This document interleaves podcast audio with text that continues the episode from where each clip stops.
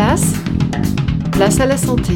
Bonjour, Avicenne était un grand médecin perse né en 980 après Jésus-Christ et aujourd'hui nous allons découvrir son histoire avec le professeur Jean-Noël Fabiani, chirurgien et auteur de l'incroyable histoire de la médecine. Avicenne, c'est un médecin surdoué.